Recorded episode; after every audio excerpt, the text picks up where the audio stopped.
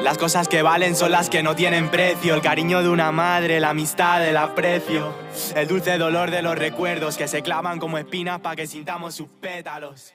Hola, hola, ¿cómo están? Bienvenidos a un capítulo más de esta nueva sección que estrenamos el capítulo pasado. Chicle y Pegamos by Chicle y Pega. Este es el segundo capítulo en colaboración con una, con una persona muy muy interesante. Yo tuve el gusto de conocerlo desde el inicio de mi carrera en la universidad.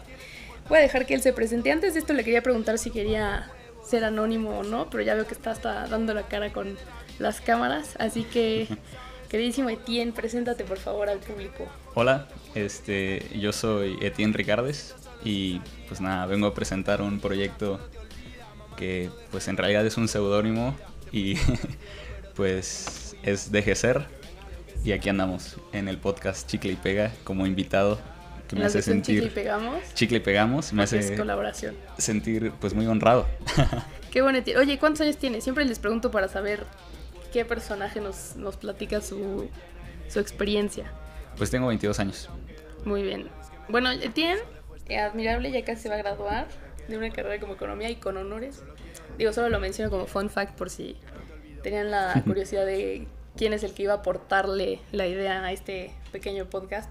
Bueno, el capítulo de hoy se titula ¿Qué tanta competencia es buena? Y yo creo que es un tema súper importante porque la gente, y yo creo que el mundo en general, tú nos vas a contar ahorita, nos ha envuelto mucho en la idea de que ser competitivo es existir en el mundo, tal cual. Y si tú no eres competitivo, realmente eres de las personas que son ignoradas por muchas empresas, marcas, gobiernos, etcétera. Escuelas. Escuelas, exacto. Entonces, te pido que nos des el nombre del proyecto y pues, una descripción como para que entendamos de lo que vamos a platicar.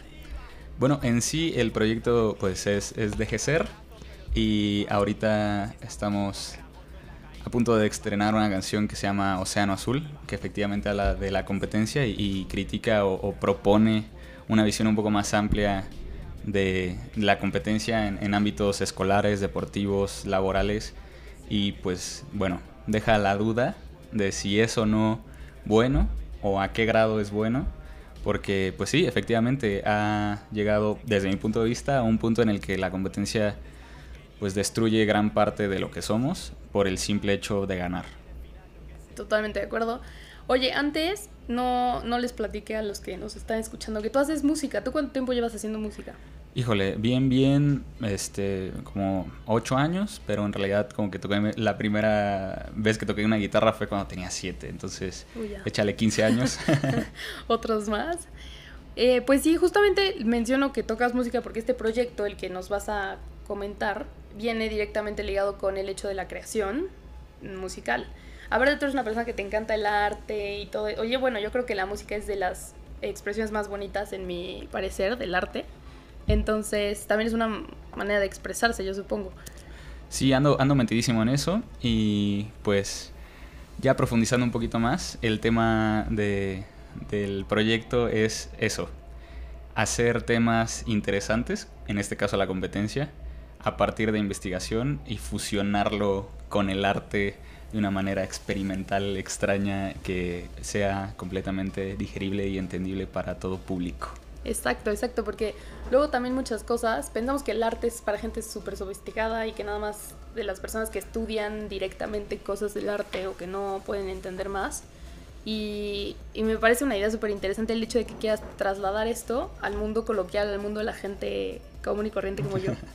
Entonces, te iba a preguntar también el surgimiento de este proyecto, o sea, tú ya estás a punto de terminar la carrera, te encanta el arte, estudiaste una cosa como que muchos pensarían que no está casi nada relacionado con el arte, que bueno, yo creo que la economía es un arte también. Pero bueno, en fin, el chiste es que te iba a preguntar cómo es que surge esta idea de crear música con temas, pues, ¿cómo dirías tú? Temas interesantes. De, de investigación. De investigación. bueno, la idea surge de híjole, esto va a sonar así como súper fumado. No, mi, mi, tesis de, de, la carrera es economía del arte. Entonces yo, yo quería darle la vuelta a, a, esto, o sea, contar como la historia al revés, como Galeano, y decir, ok, si pude meter arte con la economía, puedo meter la economía al arte. Y, okay. y, dije, ok, pues vamos a intentarlo, vamos a investigar acerca de temas interesantes, con investigación, con academia, y pum, vamos a hacer una canción a ver qué sale. y ya. Chicle y pega. Chicle y pega y aquí, aquí andamos. A mí la neta cuando me, empezaste a platicar yo sentía que era una idea como que muy, muy interesante por el simple hecho de que tiene su tiempo, o sea, tú no eres un güey cualquiera, un reggaetonero que se pone y se pone a escribir lo que sea sobre cualquier canción y sobre cualquier cosa. ¿Cuántas referencias tienes mínimo en esta primera canción? ¿Cómo se llama la primera canción? La primera canción es Océano Azul. Eh, parte de, el título de la canción parte de, de una investigación que hizo ah, unos economistas de, de Harvard. No recuerdo si era Changking o Chinkam. sé que tiene un nombre asiático. Aparte puede existir cualquiera de las dos personas. Sí, efectivamente. No quiero cometer un error ni decir que lo sé, por eso digo que hay que dudarlo. Pero parte de esta estrategia de mercado que consiste en cumplir el objetivo que tú tienes como empresa, pero de una manera completamente distinta a tus competidores, para que pues ellos se destruyan mientras tú haces tu chamba, ¿no? Tu triunfas. El ejemplo que siempre les pongo para platicar esto es el Circo de Soleil, que destruyó la industria del circo dijo, no quiero meter animales, vamos a hacer un circo completamente diferente y, y pum. Y cobran lo que quieran y... Ándale. este, entonces, pues ya, tengo de referencias ese libro, tengo un paper que habla del suicidio eh, después de la crisis del 2008, tengo el documental de Netflix que se llama Losers, este, y mínimo otras tres que no me estoy acordando. Ah, pues Patas Arriba de Eduardo Galeano. Mínimo son siete. Siete que puedo decir así con seguridad. Pueden ser un poquito más, pero sí, mínimo siete. O sea, te aventaste siete referencias para escribir una canción. ¿Cuánto dura la canción? Tres minutos 27 segundos. Imagínate. Y yo creo que hay gente que hace canciones de siete minutos. No voy a decir te boté remix, pero que yo creo que las canciones de ese estilo tienen como un contenido muy vacío. Y la verdad te felicito por haber hecho este tipo de proyectos, aportaciones. siempre hay que sumar un plus. Y aparte juntar lo que más te gusta, bueno, de las cosas que más te gustan, que es la música, el arte y yo espero que la economía también. Sí, sí, sí, claro. Entonces, pues estuvo súper bien, súper innovador. Vaya. Quiero hacer Océano Azul, ¿no? Con la canción. Claro, entonces, regresando al tema de la, de la canción, bueno, vas a sacar una serie de canciones, o sea, supongo que es como que un álbum, ¿cómo funciona? Ok, la idea es, sí, voy a sacar un álbum completo, ya lo tengo todo, son 10 canciones, la primera es Océano Azul, cada canción va a salir este, con un mes de diferencia. Salen los días 15. Este, ¿Como bodines en quincena? Efectivamente, para que no tengan codo de comprarla en iTunes y yo pueda vivir de esto. Excelente, sí, por favor. Este, excepto una que sale en mayo 14, que le escribí a mi novia, y ese es su ah. cumpleaños. Este, Saludos, Viri. Saludos, Viri. Y pues ya, ese es un álbum que la mayoría, si no es que todo, es de investigación. Y pues ya, empezamos con esta canción, que es el primer sencillo, por así decirlo. Y a partir de ahí, pues viene una inyección de música, de investigación, de economía, de política y de filosofía bien dura. Sí, sí, sí. No sé si podemos decir groserías en el podcast. No, sí, claro. Yeah. sí. Yo, o sea, la gente que me conoce sabe que no soy mucho de hacerlo. A veces cuando me enojo me expreso, pero de ahí en fuera, eh, mis invitados pueden decir lo que quieran. Oye, y 10 canciones cada mes. Está, es un álbum muy completo. Y te vas a aventar como, bueno, no sé, porque ya nos spoileas un poco, pero hay muchos artistas que sacan su álbum y luego sacan la canción extra, ya sabes, como al final. Fíjate que, que a lo mejor es como el remix de la que más tuvo éxito o esas cosas. No lo tengo pensado, ¿eh? Este, ah, bueno, ya, buena idea. Lo, lo, que tengo pensado es que tan pronto acabe este disco, este, pienso sacar un EP que consiste... ¿Producción? En seis canciones, siete, que no son ya de, tanta investigación, para darme tiempo de hacer otro disco de investigación. O sea, este disco me tardó dos años. Sí, ¿no? Este, y estoy trabajando en otros temas, investigando un poco más, pero sí, no, no es en chilamesta, tengo que leer más, tengo que investigar más y para eso quiero hacer un EP, porque la idea es sacar canciones mínimo cada mes. Sí, ser constante. Yo siempre he dicho que la constancia, aquí estamos, el chile pega, un capítulo más. Pero siempre he dicho que la constancia es fundamental para todo lo que quieres lograr en la vida. Entonces, de hecho, este, Adam Grant me parece que hizo el estudio y él, hace una premisa que es los grandes artistas, los genios, no fueron grandes porque eran genios, sino porque pintaron y compusieron muchísimo. Entonces, o Mozart y no sé, Vivaldi y los demás, tiene una gráfica en la que tienen las canciones y creo que compusieron mil obras ellos. Entonces, si yo tengo que componer mil para que una pegue y me dé de Sí. comer y pueda vivir de la música, este, las voy a hacer, no me importa. Siempre dicen como de haz mil cosas, o sea, mil veces algo y a la mil uno ya te va a salir perfecto. ¿no? Sí, bueno, es lo que dicen muchas veces. Oye, pues está súper interesante, ya, ya vimos el surgimiento, ya vimos que vamos a tener una canción mínimo por 10 meses seguidos. Eh, y qué bueno, porque así le das tiempo como que la gente se vaya enterando de, de las que van saliendo y Sí, que te vayan conociendo. Que lea las referencias, ¿no? Claro, tú antes tenías algo con tu hermano, creo, de música. Sí, este, y eso sigue. Igual, este, la idea es que tenemos igual un, un segundo disco y las canciones igual van a salir una cada, diez, cada mes durante 10 Ok. meses. Las canciones mías salen este, los días 15 y las canciones de San Sombrero salen los primeros días de- del mes. O sea, ahorita salió una el primero de noviembre, que es Alegría de Alegrías, y ahorita en diciembre va a salir otra. O sea, cada 15 días yo voy a estar estrenando música que compuse este, durante 10 meses. Y eso No, es pues bien duro, ¿no? Como, Sí, está padre. Aparte, lo estás disfrutando porque es un producto que viste trabajando dos años. O sea, ya es como Sí. ver el resultado y ver cómo a la gente le va, le va gustando y te va como todo, criticando, positivo, negativo. Entonces, sí, pues, vas a tener tiempo para, para analizar todo esto. Ahora, yéndonos un poco al objetivo, ya dijimos que los temas van a ser, o sea, son fundamentados en investigación, temas este, de interés, pues, no dirías, no sé si interés común o más como un interés analítico, tal vez, de la sociedad, de la... Sí, sí, sí. digo, yo, yo lo que quiero que, que salga de, de mi música es que la gente pues se lleve algo, ¿no? Ya, ya mínimo que diga, ok, así en la sobremesa con sus compas, oye, este, viste que hay una estrategia de mercado en la que puedes hacer esto, pero de manera muy coloquial. O sea, yo estoy tratando de hacer que la música sea de todos y que la investigación sea de todos. Entonces, digo, es un objetivo bien ambicioso, Ah, pero... pues sí. Mientras Sí. tengas clara la meta, está, Sí, está sí, perfecto. sí. Y aparte los medios están muy padres. Yo digo, ¿cuánta gente no escucha música? Mil. Y, y más si te puedes llevar algo de la música que estás escuchando por la letra, por el tema, por lo que sea, yo creo que está muy... Sí, Muy sí. bien A mí me, me gusta mucho, no sé, escuchar lo que sea y alguna curiosidad me llevo y ya. Bueno, sí, pues ya veremos qué, qué va opinando la gente. Y ahora, la primera canción, eh, aquí nos, nos estábamos terminando de enterar que es la de Océano Azul, que ya comentabas que es una estrategia de mercado para la competencia. ¿Puedes explicar un poquito más a fondo en qué consiste la letra? O sea, en general, el mensaje de esta primera canción Ok. o tu objetivo, no sé cuál quieras dar para que no spoiles mucho. Este, no, no, está bien. Este, como que voy a tratar de abarcar este, muchas cosas en esta respuesta. La, la canción es, es rap. eh, porque Ok. pues yo no canto. Yo admito, hay que saber las limitaciones de cada uno. Este, entonces, el rap es muy competitivo. Es sumamente competitivo. Este, las batallas de freestyle ahorita están al tope. Sí. Y este, el primer verso es, no quiero ser el mejor, solo quiero ser como soy. Y ahí estoy dándole al mundo la estrategia que yo voy a seguir. Yo no pienso competir, yo no quiero ser el mejor, no quiero ganar dineros, ni quiero que me digan que soy el número uno, ni quiero reconocimiento. O sea, yo quiero hacer esto como soy, por gusto. Si puedo hacer dinero estaría increíble. Este, pero alrededor de esta idea de Océano Azul, este, pues doy las bases de lo que quiero que sea mi, pues mi estancia en el rap.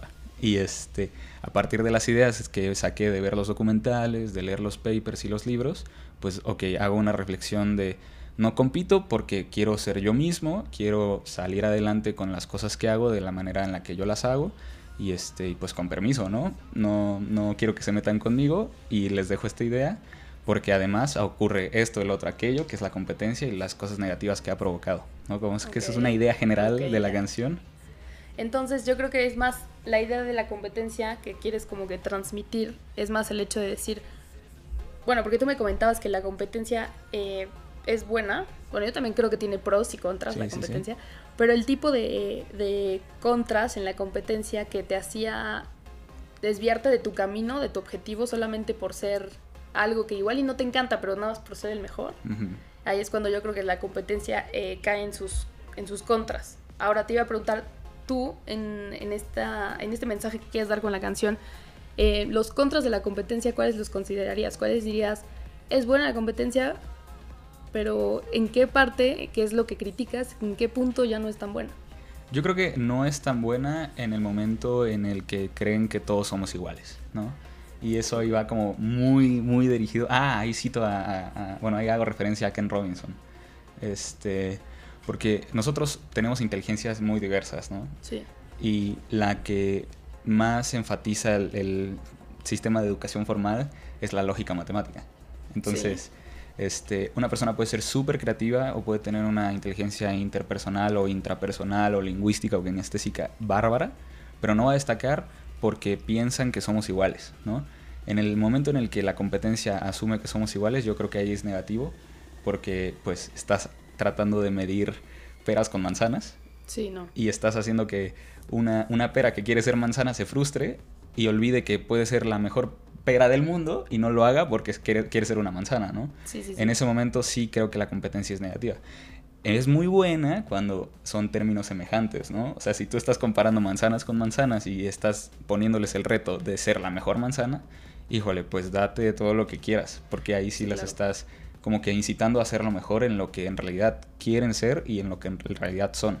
Porque aparte hay gente que, que considera ser el mejor o la mejor en algo pero no se da cuenta que igual está compitiendo con gente que ni siquiera le, le intenta competir porque no es bueno en esas cosas. O sea, por ponerte un ejemplo, el típico niño en, el recreo que juega fútbol con los que no les interesa y que nada más están comiéndose su lunch, yo qué sé, o sea, lo que voy es que la gente que intenta competir con otras personas que no van a tener esa misma em, afinidad o gusto, realmente no siento que estén compitiendo por el simple hecho de, de ganar algo. ¿Me explico? No si me sí, no, y, además este, este chico que está jugando fútbol contra quienes no les interesa, se está haciendo daño a sí mismo, porque pues sí, es el mejor, pero pues digo, el, el que el tuerto es rey en, tierra de ciegos, ¿no? Pero qué tal que, que lo pones a, a, este mismo niño con gente que le gusta el fútbol híjole, puedes explotar sus capacidades increíble, pero pues en, mientras tanto, los que juegan con él no se la pasan bien porque no les interesa el foot y él no está explotando sus habilidades al 100 porque está compitiendo con gente que pues realmente no, le representa un reto, ¿no? Ahí hay un problema bien grande que creo que muchas instancias, tanto educativas como laborales, e incluso este, deportivas, no han percibido. ¿No? ¿Y no crees que la competencia sea buena para poder clasificar a la gente? Es decir, reconocer las, o sea, la competencia te permite muchísimo reconocer habilidades en las personas. Entonces, si tú las reconoces, sabes con quién puedes ponerlas a competir, entre comillas, para que exploten muchísimo más su, pues, sus virtudes. No sé si sea la mejor herramienta para identificar las habilidades, porque esa es la premisa del sistema educativo, ¿no? Como que te llenan materias así de historia, literatura, biología, química, pam, pam, pam, pam, pam. Y tú terminas, no sé, tan agobiado de tantas que terminas por aborrecer la escuela y en ese en esa premisa de decir, ah, ok, odio la escuela, estás odiando todas las materias. Yo creo que puede ser muy hostigante en el sentido de querer identificar las habilidades de uno. Puede ser que con estas pruebas diagnóstico, que realmente creo que no están al 100 porque igual son estandarizadas, puedas identificar las habilidades de cada persona, pero no sé, no siento que la competencia sea la jugada. ¿O, tú qué crees? Sí, pues es que yo creo que y siempre hemos tenido como esta idea. Em, yo en lo personal, en lo personal soy muy competitiva, pero tienes razón, porque me tengo, o sea, tienes que identificar en qué puedes ser competitiva. No va a servir de nada ser competitiva si tú ya sabes que eres de por sí la mejor, no sé, voy a decir algo. Este, la que toma agua más rápido, ¿no? Y si yo compito con gente que le choca el agua y nada más toma coca, no, pues o sea, obviamente voy a destacar. Entonces, yo creo que a lo que yo iba es que la competencia o al darte cuenta de que alguien es competitivo en el fútbol, eh, puedes decir, ok, a este niño le encanta el fútbol, vamos a ponerlo en una cancha. A este niño le encanta eh, tocar la guitarra, vamos a ponerlo este, en el estudio. O sea, a lo que voy es que en esa manera te puedes dar cuenta de cómo puedes tú incentivar a que las personas desarrollen mucho más rápido sus habilidades. Yo, yo creo que, que puede ser, pero no sé, digo, si, si me pusieran hacia a un niño enfrente, este, que tú no lo conoces. Que yo no lo conozco. Viene intacto porque los niños como que todavía no están tan... Tan amañados, ¿no? tan maleados. Sí, si me pusieran un niño enfrente, yo le daría muchos objetos, ¿no? Este, sin, sin ponerle a otro niño junto a que compitiera.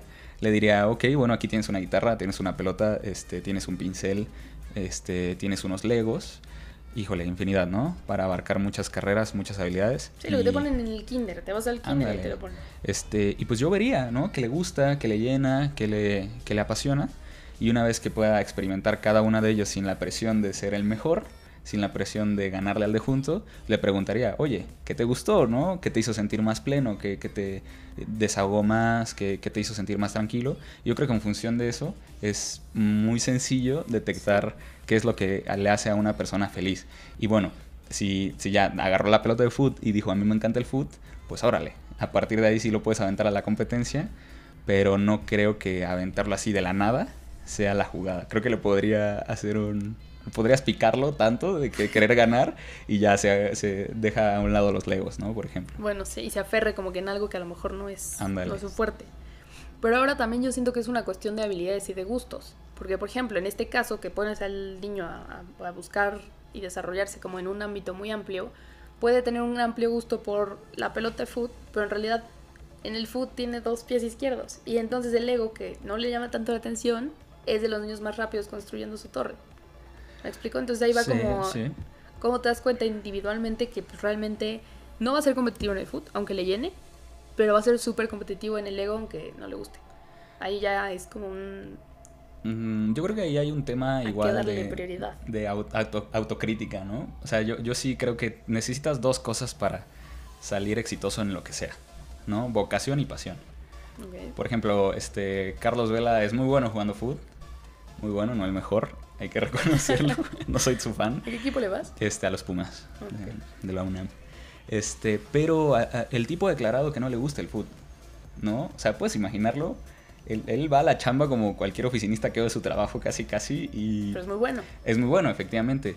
Pero si te preguntas, o si le preguntas a Carlitos Vela al final de su vida si fue feliz, Chance te va a decir que no. Y ahí sí habría que decidir este, muy personalmente, ajá, a qué le das más peso. Si a los ingresos que te daría algo en lo que eres realmente bueno o a la satisfacción de hacer algo en lo que te sientes realmente pleno sin la necesidad de hacerlo al 100. Yo creo que es una decisión muy personal. Pues sí. Tal vez. al final también te puedes terminar frustrando si sigues. Bueno, yo sí soy súper pro de, de, persigue tu sueño y lo que te haga feliz. O sea, yo también quiero hacer las cosas porque me llenen, me hagan feliz y y pues si llega el ingreso, qué bueno. Digo, mejor. Pero lo que voy es que imagínate que, el chavo que sigue su gusto más que su habilidad, sigue el gusto de algo, en este caso, em, no más bien, que siga su gusto excepto su habilidad. Entonces llegan, lo metan a una academia de música, asumiendo que su gusto es la guitarra, el piano, y nomás no da una y en sus recitales la verdad pues la gente lo abuchea porque no da, no da, pero pues a él le encanta escuchar el piano desafinado ahí, ya sabes. O sea, a lo que voy es que en algún punto se va a frustrar esta persona si no le enseñas en lo que realmente es competitivo. Si le dices, ok, esto no te va a funcionar porque en algún punto vas a llegar a tu límite de que ya no la vas a hacer más que en el estudio de tu cuarto y, de ahí no vas a salir porque no te puedes explotar más. ¿Me explico? Sí, digo, yo creo que en, en, el momento en el que sientas que no la estás armando, repito, tienes que ser un poco autocrítico ¿no? De decir, ¿sabes qué? Pues, pues chance si no es lo mío y pues con permiso voy a hacer algo que igual no me llene así como al 100, al 100, al 100, me llene como al 99, al 98, pero pues sea tres veces mejor, ¿no? Hace tiempo estaba, ya sabes, ¿no? Platicando con, con el peluquero, ya sabes, esas pláticas de casi casi que, que, igual de sabio que un taxista. Sí, sí, sí. Este, y me dijo, yo la verdad siempre quise ser peluquero o luchador. Y fui un día a, a clases de lucha libre y me rompieron mi madre y vi que no la armé y estoy aquí siendo peluquero y soy el tipo más feliz del mundo. Y dije, wow, si él tenía la sensación de que tenía que hacer algo y lo logró, o intentó hacer lo otro y no lo logró, pues sí es como... Sí, tuvo su plan A y su plan B. En ese caso, súper bien pensado por el peluquero. Sí, ex luchador o luchador, no sé qué. Bueno, sí tienes razón, o sea, la autocrítica es súper, o sea, es una virtud muy importante que la gente debería tener, porque hay gente luego que se enfrasca, y me ha tocado por experiencia muy, muy cercana, de gente que realmente no es bueno en el foot, regresando al deporte, y que está ahí por, o por palancas y nomás no la hace, o por. y ni siquiera está siendo mm, competitivo, por no decir competente también, y, y bueno, en chistes que sí tienes razón, la autocrítica es súper válida para no aferrarte a lo que nomás no la vas a armar. sí, claro. Pero bueno, digo, hay que intentarlo, ¿no? O sea, exacto. Yo estoy aventándome al mundo del rap, al mundo de la música. Chance no la armo, chance sí, pero yo no podría morirme así estando en mi lecho de muerte viendo a mi pasado y decir, ok, siempre quise ser rapero y nunca lo intenté, ¿no? O sea, si, si, digo, no lo logré, pero lo intenté y di mi mejor esfuerzo, pues chance me muero en paz, ¿no? Sí, sí. Este, pero si digo, no, la neta es que ni siquiera lo intenté, puta, qué, qué angustia, qué arrepentimiento me va a dar. Entonces sí, intenten en aquello en lo que, en lo que sienten que son más apasionados, que el más los llena. Y si se da, se da, si no, pues ni modo. De hecho, hay un poema muy, muy cabrón de Bukowski que este, se llama Quieres ser escritor. Y él dice, si tú quieres ser escritor, haz esto, haz el otro, haz aquello. Pero si de buenas a primeras no sale, pues ni modo. O sea, no te frustres, lo intentaste, intenta otra cosa, pero estuvo bien que lo hayas probado. Porque es igual de inteligente saber ganar que saber perder. Sí, sí, sí. saber reconocer en qué fallaste para pues, que no se te diera X o Y proyecto. Y pues, sí, hay, hay que intentarlo, pero hay que ser buen perdedor y buen ganador. Exacto. O igual muchas veces yo creo que, no sé, si mi mamá lo escuché por ahí, me lo dijeron que en lo que te guste, o sea, lo que te llene, lo que te apasione, sea el mejor. O sea, intenta ser el mejor mínimo, como decíamos, igual tienes tus limitantes en habilidades, lo que sea, pero esto te lleva a decir, ok, si en lo que a mí me encanta yo tengo que ser el mejor, entonces sí estoy a favor de la competencia. ¿Tú estás a favor o en contra de la competencia ya? Yo creo este, en la competencia, pero en muy pocos ámbitos y muy pocos aspectos. O sea, Súper determinado. Sí, sí, sí. El deporte, sin duda alguna, pero es cierto que se pasan este, una de las referencias que, tengo en la canción es de esta patinadora artística de, no recuerdo qué Olimpiadas, que mandó a que le rompieran la pierna a su rival. O sea, loco, está bien que sea deporte y sea competencia, pero dale suave. No puedes hacer eso. O sea, dale, dale, suave. Compite por tus propios talentos y méritos, ¿no? Sí, sí, sí. Pero en, en, temas educativos no creo que sea muy buena idea. En temas laborales sí creo que sea buena idea, pero si hubiera una, un, ámbito muy amplio para las habilidades de, las personas. Este, sí, no creo tanto en la competencia. Lo siento. ¿Tú, Camila, si crees en la competencia al full? No, no, yo creo que como tú piensas, como que depende cómo la midas y cómo te estés probando. Porque yo creo que la gente también se hace ideas falsas, lo que mencioné hace ratito de estar siendo el mejor en algo. Pues sí, si compites con gente que nada más no le gusta eso, pues obvio va a ser el mejor lo que tú dices al principio de que si compites en un ámbito donde todos están con el mismo gusto, en la misma escuela, en la misma academia, en la misma... Hasta igual podríamos decir en la carrera, pero bueno, ahí yo creo que cada quien dispunta por sus propios talentos. Entonces, si tú estás en lo mismo y ahí te mides contra la gente que es igual de buena que tú, o bueno, que tú te tienes que destacar por algo, yo ahí sí creo en la competencia. Sistema educativo a mí se me hace muy tonto que lo miran así. ¿Por qué? Porque clásico que los papás te preguntan, ¿cómo te fue en matemáticas? Pues oye, el niño le encanta eh, su taller de arte que tienen en la escuela o le gusta muchísimo la biología o no sé. En ese sentido, como dices tú, no se me hace muy así. Pero al final yo creo que si la escuela empieza con los niños pues desde los 6 años, ahí como te das cuenta que es lo que realmente le gusta, ¿me explico? Ahí sí lo tienes que poner a competir en todo. Ok. Ahí sí, ahí sí lo tienes que decir, oye, métete a todo, intenta buscarle y luego ya pues en la uni decides que estudias o en prepa te vas a no sé, no, no creo que haya prepas especializadas en algo, yo qué sé, bueno, no sé si en México haya, pero pues cuando escoges área, ¿no? En área 1, en el área 2. Exacto, pero de ahí en fuera yo sí creo yo sí creo en la competencia como característica de aportar algo más a, a lo que todos ya están haciendo. Eso es, eso es para mí alguna competencia como que yo digo estoy a favor 100% en que si vas a ser competitivo sea porque lo que están haciendo todos tú vas a hacer eso y un poquito más. Ok, ok, sí, sí, sí. Chance no estoy tan de acuerdo contigo. este, dime, dime. Yo, yo, lo, yo veo este, en tu idea algo un poquito referido al conocimiento, ¿no? O sea, si tú quieres aportar algo, tienes que entender lo que los demás han aportado, ver qué hicieron ellos, este, qué puedes hacer tú y en función de ello aportar.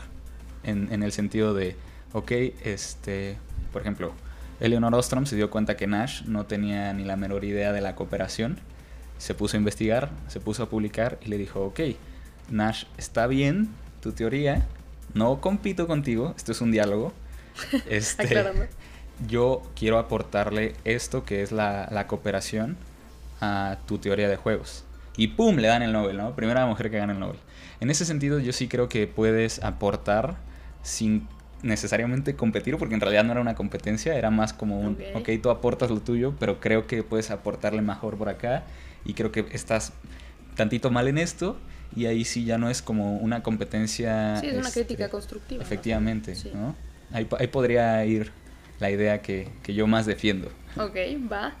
Em, pues sí, yo creo que la pregunta de qué tanta competencia es buena, ¿cómo? Es que es muy subjetivo, siento, para medir la competencia. Tú, si la tuvieras que contestar así tal cual, a manera ya llegando como un punto Para concluir, de conclusión, ¿qué tanta competencia es buena?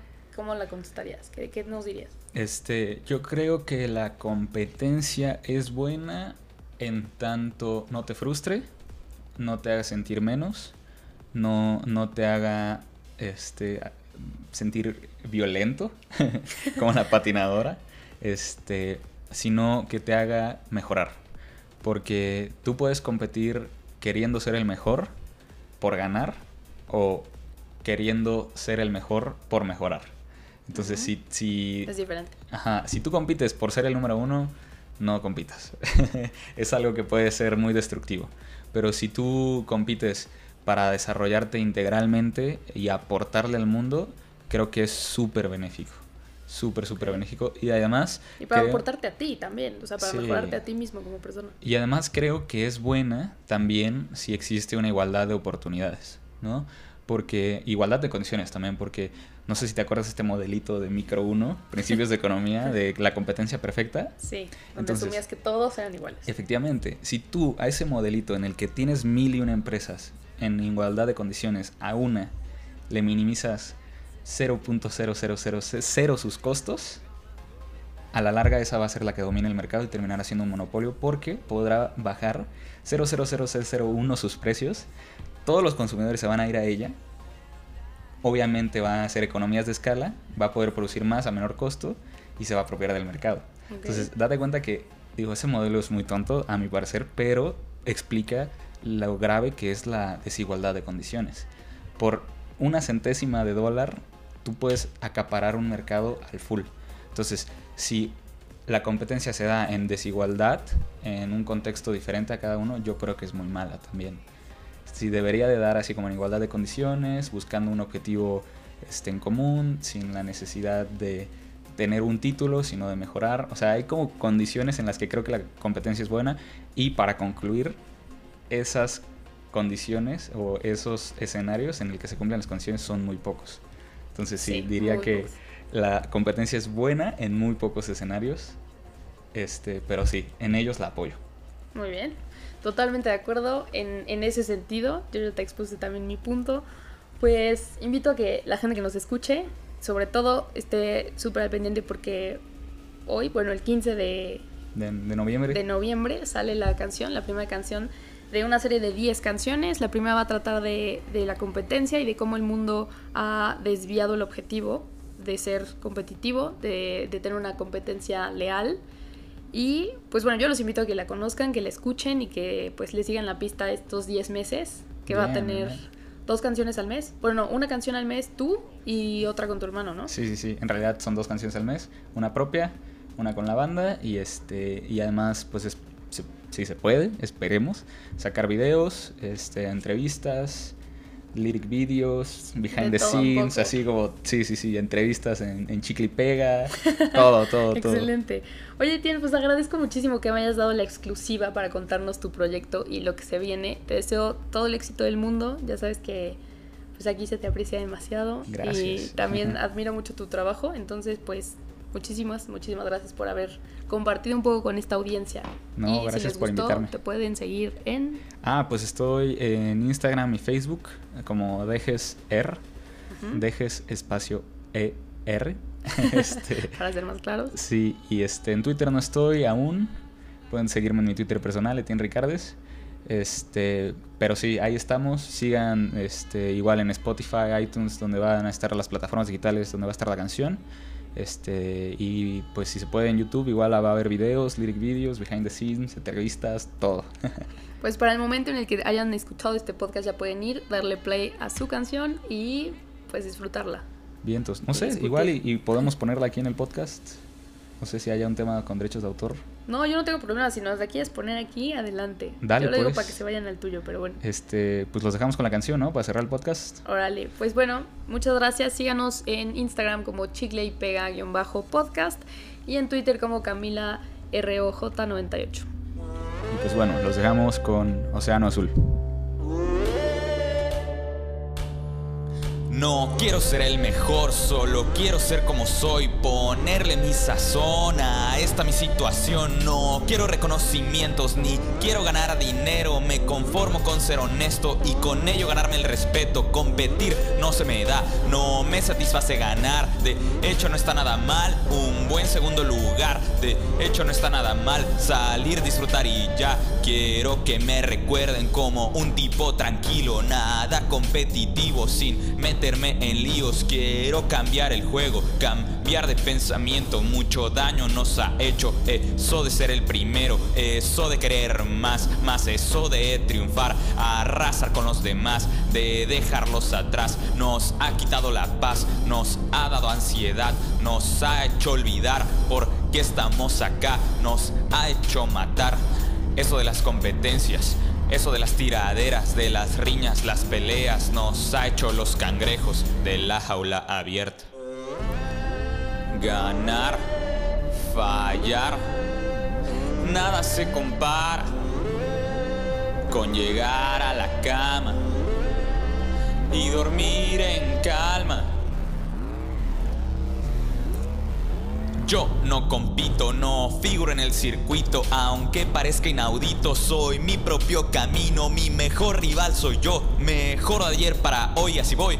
Y así voy, así voy, que nadie se diga el mejor, mi mejor juez es el espejo, soy yo cuando me veo en mis propios recuerdos, no es nadie ajeno, lo siento, no es ningún maestro, soy yo al final en mi propia soledad, quien sabe si ya me pude superar, además no quiero ser parte de este sistema que parte, que divide y que hace cualquier cosa frustrante que nos ha hecho mejores a costa de lo peor de nuestros interiores.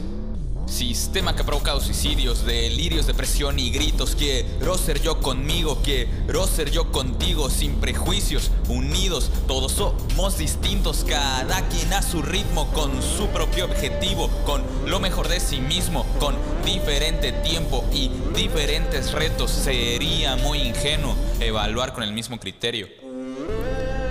Ganar, fallar, nada se compara con llegar a la cama y dormir en calma. ¿Qué hiciste por el futuro, por la vida, por los tuyos? No se miden medallas ni triunfos. Es si mejoraste el mundo, si diste lo mejor de ti, si al final fuiste feliz. Los reconocimientos son la consecuencia, no el fin. Ganar, fallar, nada se compara con llegar a la cama y dormir en calma.